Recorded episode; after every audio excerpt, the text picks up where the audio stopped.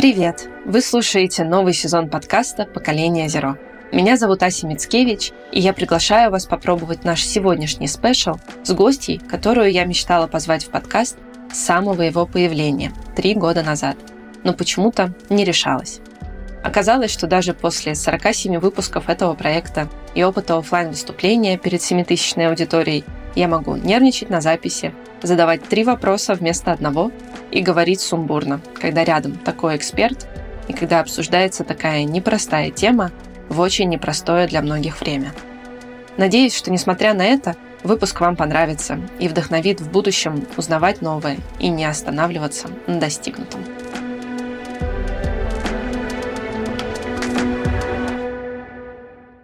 Всем привет! Сегодня у меня в гостях Неля Рахимова, координатор коалиции гражданского общества за устойчивое развитие страны, а также основатель и руководитель открытой школы устойчивого развития. Здравствуйте, Неля. Здравствуйте. Я позвала вас, потому что уже, наверное, года два хочу в подкаст позвать человека, который сможет рассказать про цели устойчивого развития. Так получилось, что про вас я знаю уже больше трех лет мы с вами случайно не пересеклись на форуме «Утро» в 2019 году, который я открывала, а все участники приехали на следующий день, когда я уже уезжала. вот, поэтому я так и не смогла познакомиться ни с вами, ни с Дмитрием Шеменковым, а, который тоже у меня был в подкасте недавно. Мне хочется в это турбулентное время, в очень непростое время для, как мне кажется, для всего мира, поговорить про устойчивое развитие, напомнить о том, что делается. На мой взгляд, это очень важные договоренности, о которых не стоит забывать, про которые нужно помнить. Вы как человек, который, ну, по сути дела, занимается координацией всего этого в нашей стране. Хочется, чтобы вы немножко рассказали, наверное, сначала про себя, почему вы в это вообще погрузились, почему вас заинтересовало устойчивое развитие, почему не что-то еще, а потом уже сделать такой небольшой ликбез в этом подкасте о том, что же такое устойчивое развитие, зачем вообще мы про него разговариваем, а зачем эти цели, почему их так много, почему у каждой есть по цели и прочее, и прочее.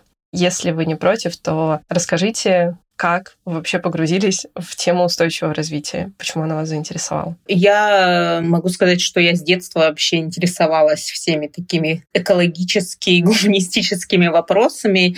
Соответственно, вот образование получала тоже в области э, экологии, охраны окружающей среды. Там, наверное, впервые мы услышали, когда были студентами об устойчивом развитии. Потом так получилось, что я тоже попала на несколько международных стажировок по этой тематике. И мне действительно очень понравилась эта концепция. Это, наверное, было в 2008 году, когда я была в Швеции на летней школе. Для меня это какая-то такая своеобразная религия, потому что набор ценностей, которая при этом основывается на научных фактах. Это не просто какие-то вещи кем-то придуманные, кем-то прописанные, а действительно в основе лежат научные факты. Это что касается охраны окружающей среды, что касается прав человека, демократизации общества. Мы действительно видим, да, есть научные исследования, которые подтверждают, что там, если у нас есть демократия, демократия в стране, то и всем живется лучше и так далее, и так далее. И, и я так погрузилась в тему впервые в 2008 потом я обучалась в США, и там я тоже могла брать классы прямо в школе устойчивого развития в Аризонском университете, где я училась. Это была одна из первых таких школ э, в США, которая занималась этими вопросами. И профессор у меня был тоже сооснователем этой школы. И затем, уже когда я работала над своей докторской диссертацией, я запустила проект «Открытая школа устойчивого развития», потому что действительно на тот момент, в 2013 году, я видела, что информации на русском языке практически нет. То есть есть, конечно, какая-то переведенная информация от ООН, которая вот идет у них как бы стандартно на шести официальных языках, но ее нет в каком-то таком дискуссионном пространстве. И у нас обычно всегда Вернадский выходил на первый план, что вот он у нас там главный идеолог метеоролог, ноосферы и так далее. И мне, конечно, хотелось привнести вот это понимание какое-то такое международное, да, сделать нас равноценным, так сказать, партнером в этом процессе. И поэтому в 2013 году вот я запустила этот проект, который уже существует, развивается, и уже впоследствии в 2019 году у нас еще появилась коалиция, когда мы непосредственно поняли, что, конечно, просвещением заниматься хорошо, но надо еще также заниматься какой-то адвокацией, надо пытаться разговаривать с властями на грамотном каком-то таком языке. Поэтому у нас еще и появилась коалиция в 2019 году. Так, если кратко, чтобы сильно не занимать время именно этим вопросом. Спасибо. Тогда давайте перейдем непосредственно к целям устойчивого развития. Зачем он их сформировал? Зачем они вообще нужны? Сразу скажу, это неправильно поставленный вопрос. Их не формировала ООН. Нужно понимать, что ООН вообще практически... Понятно, что есть разные агентства да, в ООН, Наверное, надо сделать тоже дисклеймер, что в 2015-2016 году я работала непосредственно в штаб-квартире ООН в Нью-Йорке. Сразу после принятия э, вот, повестки до 2030 года я как раз работала в отделе устойчивого развития, которая занималась да, организацией всего этого процесса. Поэтому немножечко знаю обо всем об этом. В данном случае всегда такие повестки, они принимаются государствами. Да? ООН выступает такой организацией, которая просто направляет процесс она формирует документы, она,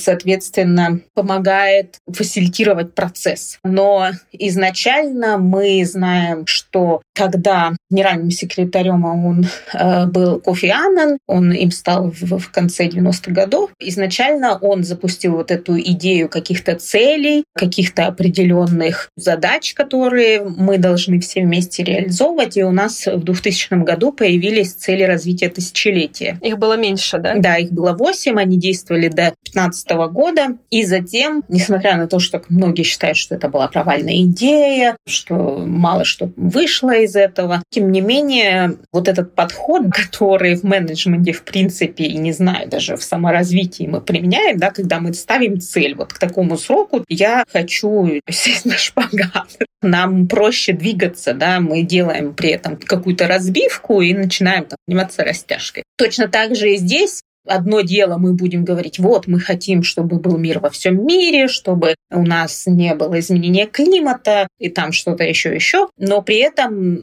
нам нужен какой-то путь, да, как мы будем к этому двигаться. Поэтому эта идея целей была снова поддержана, и, соответственно, в 2015 году были они приняты. При этом их разрабатывали три года, то есть сама идея была, так сказать, поддержана государствами в 2012 году в Рио-де-Жанейро, насколько а, я знаю, Колумбия, по-моему, даже инициировала этот процесс. То есть всегда какое-то государство приходит и говорит, вот у нас идея, кто нас поддержит, ребят. И, соответственно, три года вот они разрабатывали эти цели, при этом в этом участвовали и государство, в этом участвовало научное сообщество. ООН проводили даже всемирные опросы обычного населения, что хочет население там видеть. Наш регион, конечно, был мало охвачен, это, как обычно, связано связано с тем, что у нас просто ООН не очень активно в регионе, так как наши государства не хотят, чтобы она была сильно активна. Но это другой политический вопрос. Вот эти опросы проводились, и в итоге мы получили вот эти самые 17 целей. Причем я могу сказать, что точно так же да, Российская Федерация, например, участвовала в этих вопросах. Есть даже в МИДе выкладки о том, по каким целям Россия, например, пыталась там какие-то моменты продавить, да, например, по третьей цели, по здоровью мы активно участвовали, насколько я понимаю, по девятой, по-моему, инфраструктура, еще какие-то. Поэтому очень важно понимать, что это цели созданные и принятые государствами. Они сами для себя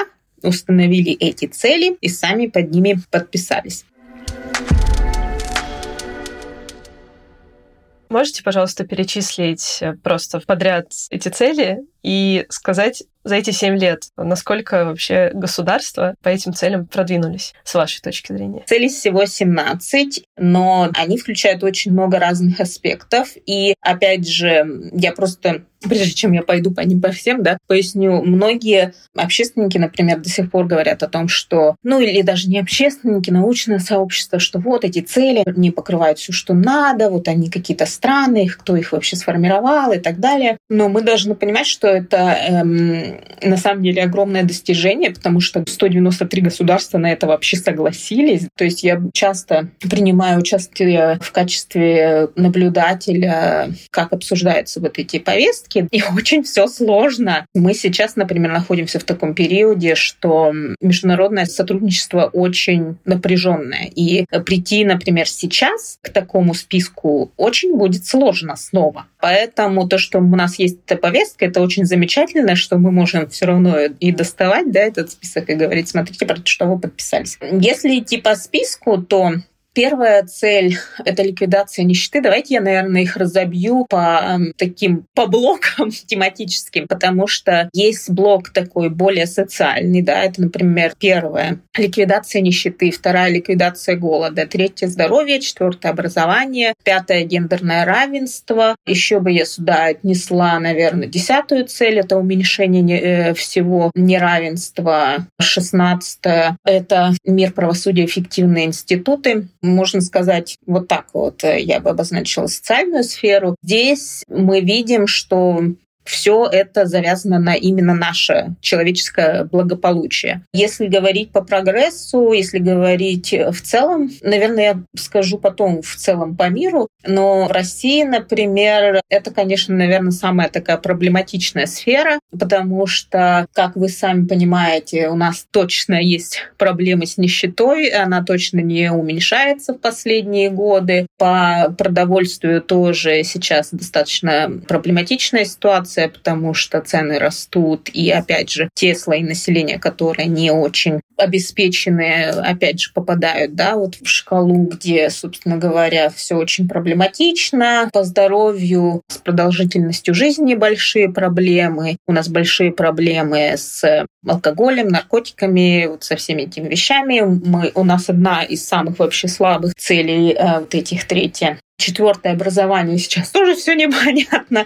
что у нас происходит с образованием. Пятая цель гендерное равенство, ну, вообще болезненный вопрос, я бы сказала, потому что тот э, многострадальный закон о домашнем насилии у нас не принят. И вообще, в принципе, мы видим, что гендерная политика, она какая-то, мягко говоря, странноватая очень часто. Хотя, с одной стороны, мы декларируем, да, что да-да-да, мы за права женщин, а по факту мало чего происходит. Я уже не говорю там про ЛГБТ и все такое, которая тоже, собственно говоря, покрывается этой по десятой цели уменьшения неравенства, если мы говорим, в принципе, про социальное неравенство, у нас тоже очень большие проблемы. У нас различными социальными группами, в том числе, например, часто в ООН да, обозначается проблема коренных народов, и здесь у нас тоже все достаточно непрозрачно и очень много проблем. И я сейчас не буду перечислять все социальные группы, которые здесь могут быть включены. Ну и по доходам, конечно, мы одна из лидирующих стран по разрыву. Последние цифры не назову, но несколько лет назад у нас был показатель 79%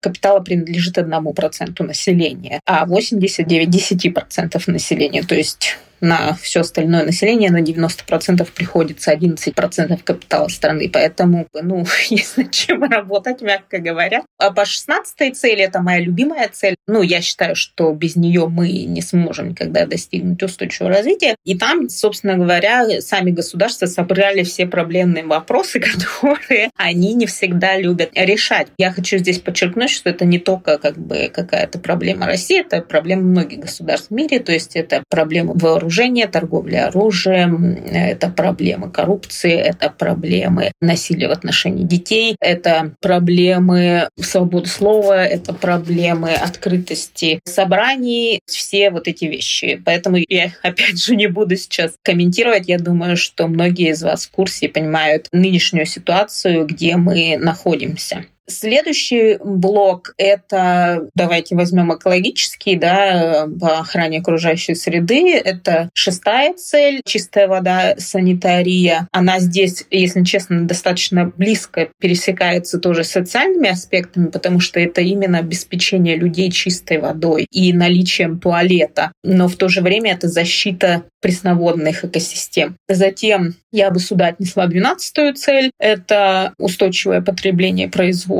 И здесь все, что связано с образованием отходов, как промышленных, так и бытовых, выбросов, сбросов промышленных, затем борьба с изменением климата, 13 цель, и 14 цель — это охрана морских экосистем, и 15 цель — это охрана экосистем суши. Вот, собственно говоря, это экологический блок, и здесь, ну, мне кажется, название цели, они говорят сами за себя. 12 цель, как я уже сказала, все, что касается отходов, сбросов, выбросов. 13 цель — это адаптация, митигация к изменению климата, как мы сокращаем э, митигация, как мы сокращаем вообще наши выбросы, что мы для этого делаем. И, и второй аспект, как мы адаптируемся. Мы понимаем, что изменения уже невозможно будет избежать, мы должны адаптировать нашу систему, да, если мы знаем, что каждый год вероятность пожаров значительно вырастает, то мы должны, собственно говоря, что-то сделать с этой системой, чтобы эти пожары не происходили. По охране э, морских экосистем это все, что связано с охраной морских экосистем. То есть там и вопросы устойчивого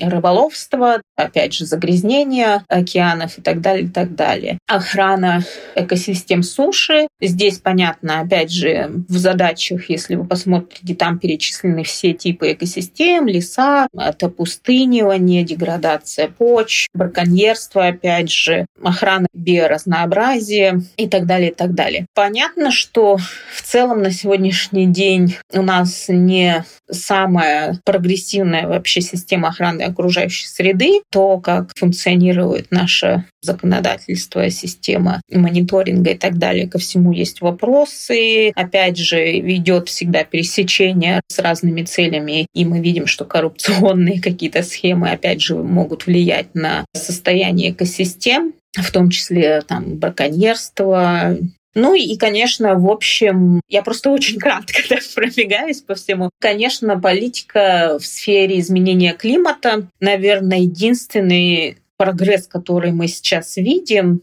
это то, что мы вообще как-то начали признавать, да, что изменение климата существует, потому что мы многие годы видели, что у нас вообще просто на самом верху отсутствовало вообще не то, что понимание, а желание вообще понимать, что есть такая проблема. И мне кажется, они действительно начали об этом задумываться, когда поняли, что развитые страны действительно могут отказаться от наших углеводородов. То есть э, понимание о том, что изменение климата существует, пришло не из-за возможных последствий, которые существуют и в нашей стране, они достаточно наглядно уже видны, и в том числе и смертность да, э, во время э, жаркой погоды. Но понимание пришло тогда, когда нам говорят, что, знаете, ребята, мы не можем больше покупать вашу нефть, нефть, ваш газ, ваш уголь, потому что мы не хотим больше их сжигать. И вообще мы тут построили у себя кучу ветряков и солнечных панелей, и поэтому у нас более-менее все будет нормально. Конечно, мы видим, что с нынешним кризисом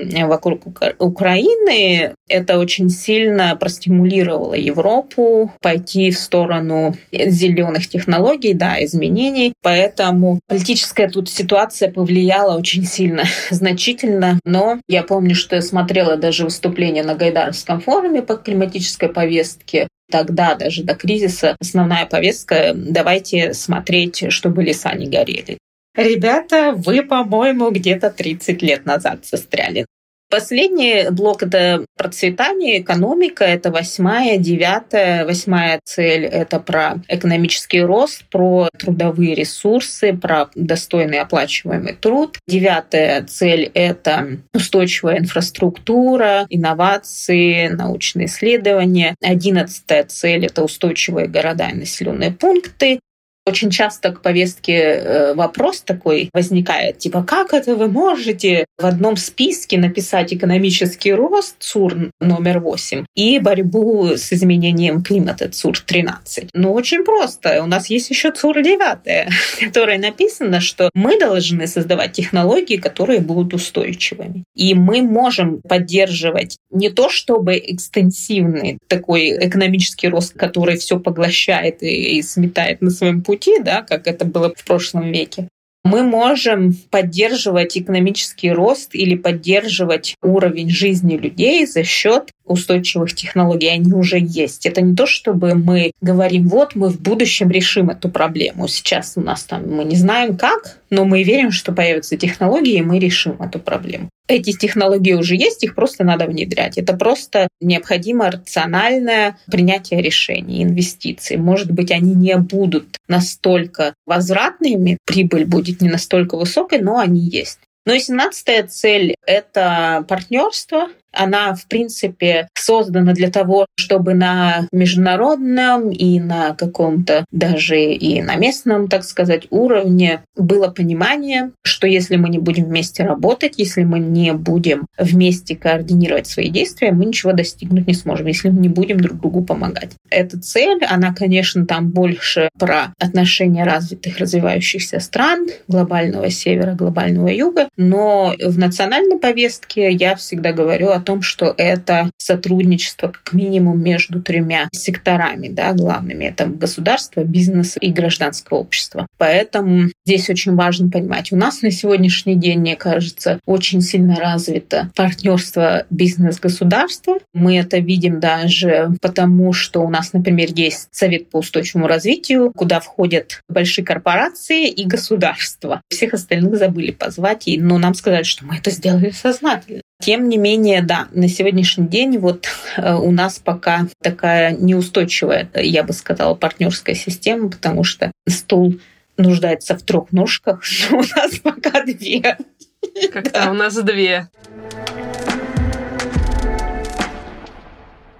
В связи с тем, что целей так много и задач так много, каждый раз, читая или смотря на эти прекрасные схемы, я обязательно оставлю ссылку, чтобы люди не только на слух воспринимали информацию, но могли посмотреть на сайте, что это за цели, какие есть в них задачи. Я это воспринимаю как огромный клубок цветных ниток. И каждый, получается, там, активист разных целей, там, или активисты распутывают свою нитку, но она запутана обо все остальное мне как обывателю всегда не до конца понятно, вот что происходит на месте, где, например, запуталось там пять ниток как активисты стоят, ждут, пока другой развяжет свой там узел, или они все вместе начинают развязывать. То есть вот это вот партнерство, это последняя цель, да, про которую вы рассказывали. Как она вот именно в активизме срабатывает? То есть как э, себя ведут активисты разных целей? Они продолжают только со своей ниткой работать условно, или они все-таки все вместе начинают распутывать? Понятно, что у нас, например, в России, как и, мне кажется, во многих странах, есть профильные да, подходы. То есть есть люди, которые занимаются охраной окружающей среды, вот они этим занимаются. Есть люди, которые занимаются помощью бездомным, и они этим занимаются. Но я как раз сторонник того, чтобы мы начинали смотреть шире, да, и почему, например, мы создали коалицию, это в том числе и для того, чтобы мы могли свести совершенно вот разных стейкхолдеров, да, совершенно разных активистов и представителей НКО на одной площадке площадке, чтобы они тоже начали говорить с друг другом, потому что это подход прошлого века, я считаю, когда мы смотрим, как в школе. Вот тут у нас география, а вот тут у нас русский язык. И все. А мы уже 21 век, и особенно нынешнее поколение, мы должны учиться смотреть на систему. Мы должны смотреть на этот клубок, и не то чтобы пытаться его распутать, а пытаться понять, если я тяну за вот эту нитку, что я еще дергаю. Вот этот системный подход, он, собственно говоря, и обеспечивает это благополучие, потому что что если мы смотрим только на один аспект, мы забываем о другом, и, соответственно, эта ножка стула э, тут же и ломается, да, поэтому лучше сидеть на четырех, и тогда будет все хорошо. Если мы будем только заботиться об одной ножке, то все остальные обломятся. И, соответственно, точно так же и в работе. Я как раз э, пытаюсь сейчас, например, в том числе, пытаюсь объяснить, что нам нужно рассказывать больше правозащитникам об изменении климата. Потому что они должны понимать, что через 10 лет это будет их повестка они должны понимать, что через 10 лет они будут защищать права людей, которые утонули где-то, потому что государство не позаботилось, полностью проигнорировало вообще этот вопрос, условно, там, адаптации и митигации и так далее. Поэтому я пытаюсь именно людей связывать и э, объяснять, почему, когда мы занимаемся спортом, мы еще к тому же должны думать, что да, нам надо пить много воды, но давайте вы будете с собой эту воду носить, а не покупать пластиковые бутылки каждый день, носить пластиковую бутылку на тренировку. Да, вы молодцы, вы содействуете организовали движение «Пробег», содействуете благополучию и здоровью населения, но давайте вы еще подумаете, что если у этого населения есть дети, условно, да, то эти дети утонут просто в этих пластиковых бутылках их родителей, потому что они будут просто все выброшены куда-то. У нас, да, идет переработка, ну какой там процент то есть вот такие вещи нужно, чтобы люди умели да, смотреть на все это включенно и понимать, на что они воздействуют. Является ли их активизм, включает ли он аспекты гендерного равенства, как относится там, к женщинам в организациях. Мы знаем, что даже есть у нас в России кейсы, когда правозащитников в итоге там разоблачали да, в каком-то непристойном поведении к женщинам. И хотя они знаменитые и все их знают и так далее. Но как бы 16 и 5 цели разошлись. Поэтому здесь очень важно, чтобы мы смотрели на этот процесс системно и действительно задумывались в каждом своем действии. Да, мы хотим сделать что-то хорошее, но возможно ли, что мы еще как-то негативно этим хорошим повлияем на что-то или на кого-то другого. Поэтому всегда очень важно оценить со всех сторон. И мне кажется, как раз этот список, он очень сильно помогает, потому что если вот я решил там пойти очистить, не знаю, лес, а что еще я не учел? Вот я возьму и посмотрю на эту картиночку, повешу себе плакат в организации и буду думать, а может быть, я не учел права моих волонтеров, а они же так-то вообще-то трудятся. Так что я вот должен сделать для того, чтобы я оставался устойчивым да, работодателем с точки зрения трудовых прав. Поэтому здесь очень много разных аспектов. Я задал такой вопрос, потому что так получилось, что во время ковида, первого карантина, я оказалась на Ямале, и сотрудничал с организацией и государством в том числе, потому что эта организация сотрудничала с государством, по созданию экспедиции в самый северный э, поселок Ямала, поселок Сиеха. И когда я погрузилась в эту историю, я поняла, что я как экоактивистка, конечно, поддерживаю все эти истории про очистку побережья и прочего, но там намного более насущные проблемы в виде проблем КМНС. И коренные малые народы Севера, они страдают от множества факторов. И как раз тогда я помню, что я открыла цель устойчивости. То есть я про них знала, но я их никогда в жизни не открывала для того, чтобы применить в своей деятельности. Я открыла и поняла, что вместо одной цели, которую хочет мое начальство условно решить, нужно смотреть на все. Нужно там связываться с людьми, которые знают про малые народы Севера, чтобы наши волонтеры вообще понимали, в какой контекст они едут. Нашла людей, которые рассказывали про изменение климата, чтобы мы поняли, что пока мы чистим побережье, побережье сокращается и уходит просто. То есть проблема не в том, чтобы пойти собрать условный металлолом. Это, конечно, очень классно и наглядно, особенно для государственной системы. Типа было А, вот стало Б. Но надо смотреть на все шире. И я тогда столкнулась с тем, то, что если люди на местах еще способны к диалогу и способны понять, о чем я говорю. Такая вся наивная и желающая розовых единорогов и мир во всем мире, и давайте пусть всем будет хорошо. То когда это уже организация или когда это государственная структура, то вот этой вот системности как будто нет что есть точка А, точка Б, вот есть фото до, вот есть фото после. Больше типа ничего не нужно. Для меня это был шок. Для меня это была фрустрация. Понятно, что проект случился, это все в любом случае все мои усилия какие-то удалось э, реализовать, но в дальнейшем я не заметила сильных подвижек. То есть как только меня, как вот этот розовый элемент с единорогами удалили из системы, то про системность, про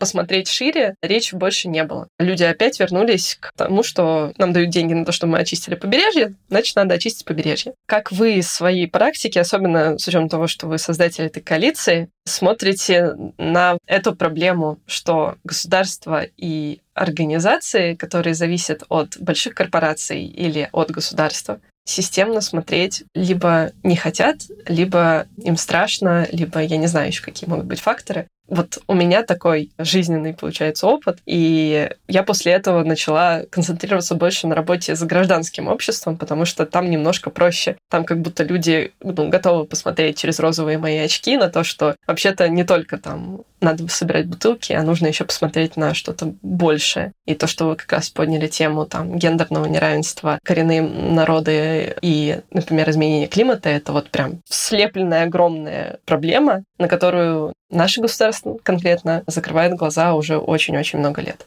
Что думаете насчет того, что я не вижу особых позитивных изменений в государстве? У меня нету таких розовых очков. может быть, к счастью, может быть, нет. Но мы все прекрасно понимаем, что на сегодняшний день да, у государства на самом высоком уровне совершенно другая повестка. И я, опять же, не буду сейчас даваться, какая. Эта повестка, она была давно. То есть это не то, чтобы вот началось у нас там в феврале. Мы понимаем, что это такая долгоиграющая история, и поэтому, несмотря даже на то, что Россия она является одной страной, которая приняла цели, мы видим, что, по сути, на их реализацию ничего не делала. И в 2020 году у нас э, государство выпустило отчет по реализации цели, его представляло. Мы, кстати, выпустили еще наш параллельный гражданский, ну, можно ссылку тоже можете дать, коалиция как раз его выпустила тоже в 2020 году. И мы, конечно, понимаем, что интереса нет. И когда мы идем на местный какой-то там региональный, да, на уровне региона, области, на уровень города, мы очень часто слышим, что да, мы что-то слышали, но вот у нам сверху ничего не приходило, поэтому мы как бы и не занимаемся этим. Вот придет сверху повестка, будем заниматься. А сейчас, то есть есть какие-то отдельные регионы, да, которые этим занимаются. Там есть Ростовская область с местным банком, который запустил с Росстатом отчетность. Там есть какие-то отчеты у Татарстана, которые я никак не могу могу найти онлайн, все об этом говорят, но никто, не, но никто этого не видел. Была вроде как попытка у Москвы сделать отчет под СУР, но мы тоже так и не увидели этот отчет до сих пор. Поэтому мы видим, что на местном уровне ничего нет, потому что на самом высоком уровне ничего нет. У нас был представитель президента Анатолий Чубайс по целям устойчивого развития, с которым мы достаточно близко общались. Я могла ему там написать и задать вопрос, я ему могла могла отправить свою статью, он не мог дать комментарии и так далее. Но сейчас он э, покинул свой пост, покинул страну. Не осталось у нас представителя. Остался совет при Минэконом, который я уже упоминала. Там сидят корпорации, государства. Что мы слышим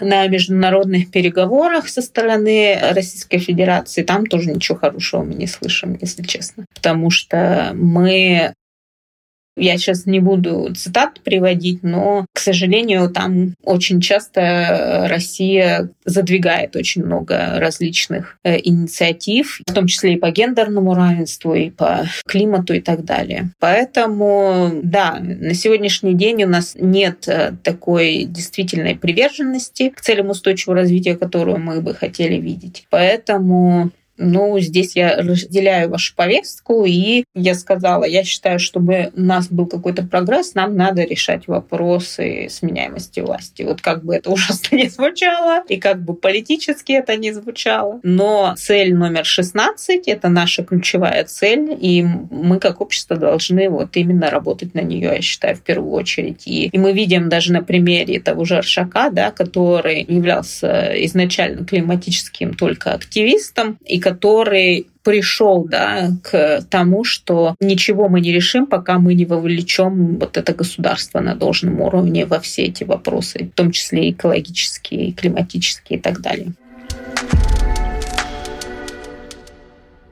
Да, с Аршаком я беседовала. Аршака можно послушать в первом сезоне подкаста, если кому-то станет интересно, ну или, в принципе, просто вбить Аршак Макичан в интернете, почитать его историю. Его история вообще от экологической и изменения климата ушла очень сильно в другую историю, на мой взгляд, потому что то, что он сейчас проживает, будучи в другой стране, и то, как с ним обращается наша страна, его страна, это, ну, отдельный разговор. Наверное, не для этого все таки выпуска. Но вы говорите про то, что цель 16, она для России, гражданского сообщества российского, она должна быть первой вы внутри коалиции и внутри школы, как разговариваете с людьми на эти темы. Потому что, разумеется, сейчас практически у каждого человека, кто не согласен с текущей ситуацией, появляется мысль, а что я могу сделать? И, наверное, мне хочется через цель устойчивого развития, через ваш опыт взаимодействия с учениками и коллегами узнать вот как раз, как вы в этом случае про эту цель разговариваете с людьми? В школе, конечно, мы занимаемся больше э, информированием. В коалиция, понятно, что туда люди приходят уже чаще всего осознанно, да, и они понимают, зачем они туда пришли и чем занимается коалиция. В коалиции, мне кажется, это у всех есть понимание, что это наш такой камень преткновения, и это то, над чем мы все в той или иной степени все равно работаем. Ну, мне кажется, по крайней мере, те активные члены, с которыми мы регулярно контактируем. Если если э, говорить сейчас о том, что мы можем сделать для 16 цели, то Конечно, в первую очередь я всегда придерживаюсь той позиции, что мы должны вначале подумать о своей безопасности. К сожалению, на сегодняшний день это действительно так. Гражданское общество находится под огромным прессингом. И я, например, не готова призывать людей к каким-то действиям, которые я считаю не безопасные. Но, тем не менее, я э, считаю, что мы все, каждый из нас, мы должны вот в каждодневной жизни даже своей, да, просто этому как-то противодействовать. И здесь сейчас, на сегодняшний день, вот в тех условиях, в которых мы существуем, каждый должен сам определять свои лимиты, потому что кто-то готов, например, выходить с одиночным пикетом, кто-то готов э, заниматься отслеживанием местного бюджета и смотреть, как он тратится, и кто-то готов отстаивать права солдатских матерей мы все можем делать что-то малое на сегодняшний день. И я просто считаю, что надо как-то не сдаваться, что ли, и вот просто шаг за шагом как-то этому всему противодействовать. Система у нас государственная, наша машина, она умная, она сильная. Понятно, что она там не всегда умная, не всегда сильная, но нужно это уметь э, в виду, всегда это понимать. И я всегда коллег призываю именно в первую очередь подумать о, о своей безопасности и, тем не менее, все равно продолжать как-то шаг за шагом что-то делать и что-то менять вокруг себя, несмотря ни на что. Хотя, конечно, это все становится очень-очень сложно. Я не готова, например, толкать людей на какие-то радикальные действия. И тем не менее, я всегда приглашаю коллег все равно пытаться продолжать строить диалог с властями,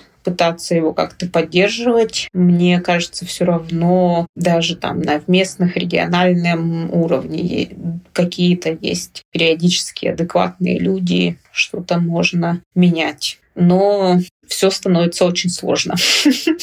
Знаете, я еще, когда вы рассказывали про диалог и про то, что, ну, несмотря ни на что, нужно этот диалог вести, вспомнила как раз из открытого диалога, из концепции Дмитрия Шеменкова и его школы о том, что, по сути, цели делятся на две группы. Одна, когда цель борьба, скрытая или четкая, а другая, когда цель сотрудничества. Когда цель борьба, Хотя изначально, мне кажется, это какой-то наш, наверное, животный инстинкт. Мы сначала хотим бороться с тем, что нам не нравится. Но закон живых систем функциональных говорит о том, что на любое действие появится противодействие, которое по силе своей будет превышать силу воздействия нашего. Как бы ни было сложно, даже в такой ситуации нужно попытаться именно вести диалог и пытаться сотрудничать. Потому что, как вы правильно говорите, там на местах люди и все равно среди них кто-то найдется. Надо просто продолжать, как вода камень точит. Да, нашу позицию, наверное, не разделяют люди, которые сталкиваются непосредственно со всеми ужасами и которым больно думать о том, то, что это может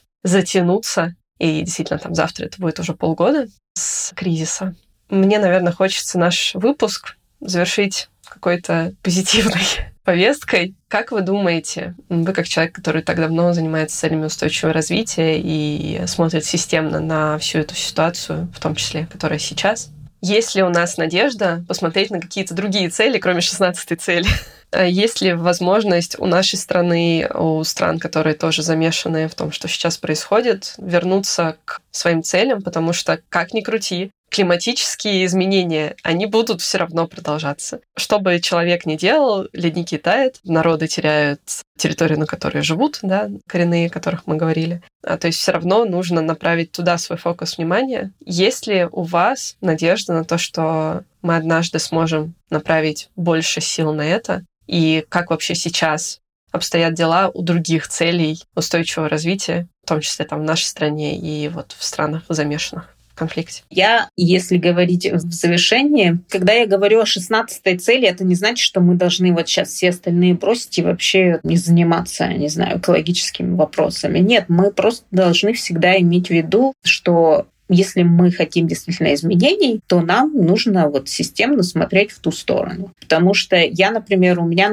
реально начинает дергаться глаз, когда мне говорят, ой, я вне политики, я экологией занимаюсь, и я вообще вот туда не лезу, вот я там сижу, свои пакетики собираю. Понятно, что с одной стороны, да, кто и такая там критиковать человека, пусть он хоть что-то делает, уже молодец, но я именно, когда говорю про 16 цель, я говорю о том, что да, это замечательно, мы можем работать на другие цели, каждый из нас. Мы можем, кто-то может заниматься вопросами гендерного равенства, кто-то может заниматься вопросами охраны экосистем, кто-то может заниматься помощью нищим. Но мы должны понимать, что если мы хотим, не хотим, вот как вы сказали, да, металлолом каждый год просто ездить его и собирать, потому что его будут каждый раз набрасывать туда. Одни будут бросать, а другие будут каждый год там за бюджетные деньги ездить его и собирать, то нам надо смотреть на вопросы системно, и нам надо держать в голове, что окей, вот сейчас я собираю металлолом условно, но я буду знать, что когда у меня появится возможность, да, когда мне это не будет угрожать условно уголовным сроком, я пойду и буду, значит, говорить с губернатором, чтобы вот там, не знаю, ввели там такое-то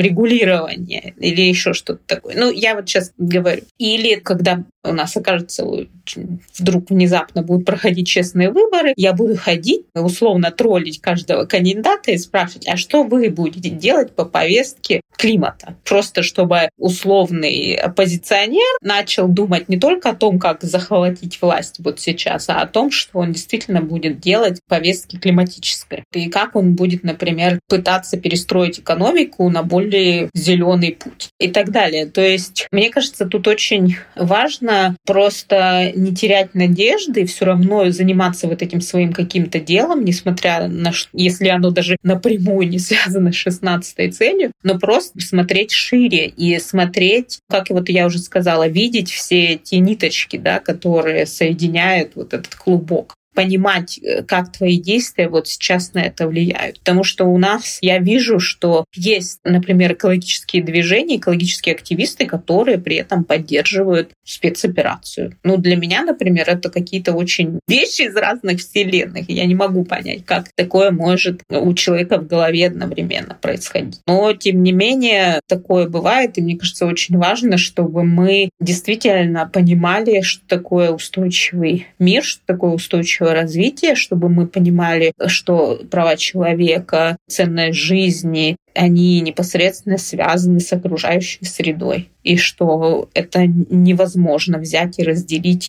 Спасибо большое. Я думаю, что это максимально позитивная нота, на которой мы можем закружить этот разговор, потому что разговор непростой, время непростое, сами задачи, ну, непростые, иначе бы их так высоко не поставили и не сформировали эти ЦУР. Спасибо большое. Я очень надеюсь, что наши слушатели вдохновятся на то, чтобы посмотреть ссылки, которые прикреплены в описании. Может быть, кто-то запишется даже в вашу школу. Это будет вообще прекрасно. Потому что мне кажется, что активистов должно становиться больше. И как раз активисты — это те люди, которые что-то делают. Они могут заниматься не конкретно целью 16, но зато они уже будут чувствовать свою силу и свое влияние и понимать, что они не просто капля в море и не просто кто-то, кто ничего не может изменить. Я могу еще сказать, добавить, что в сентябре традиционно проходит неделя действий, так называемая, по целям устойчивого развития, потому что цели были приняты 25 сентября. И мы, надеюсь, что в открытой школе и в коалиции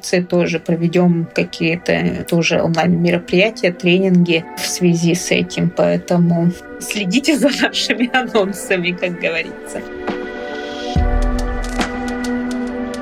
Спасибо, что были с нами. Если вам откликается идея спешл выпусков, и вы тоже рады новому сезону, то, пожалуйста, оставьте отзыв в том приложении, где вы слушаете подкаст прямо сейчас. Звездочки и количество отзывов делают подкаст заметнее для новых слушателей. Это ваша бесценная помощь в распространении знаний, любви и вдохновения. Всем мирного неба над головой и мира в душе.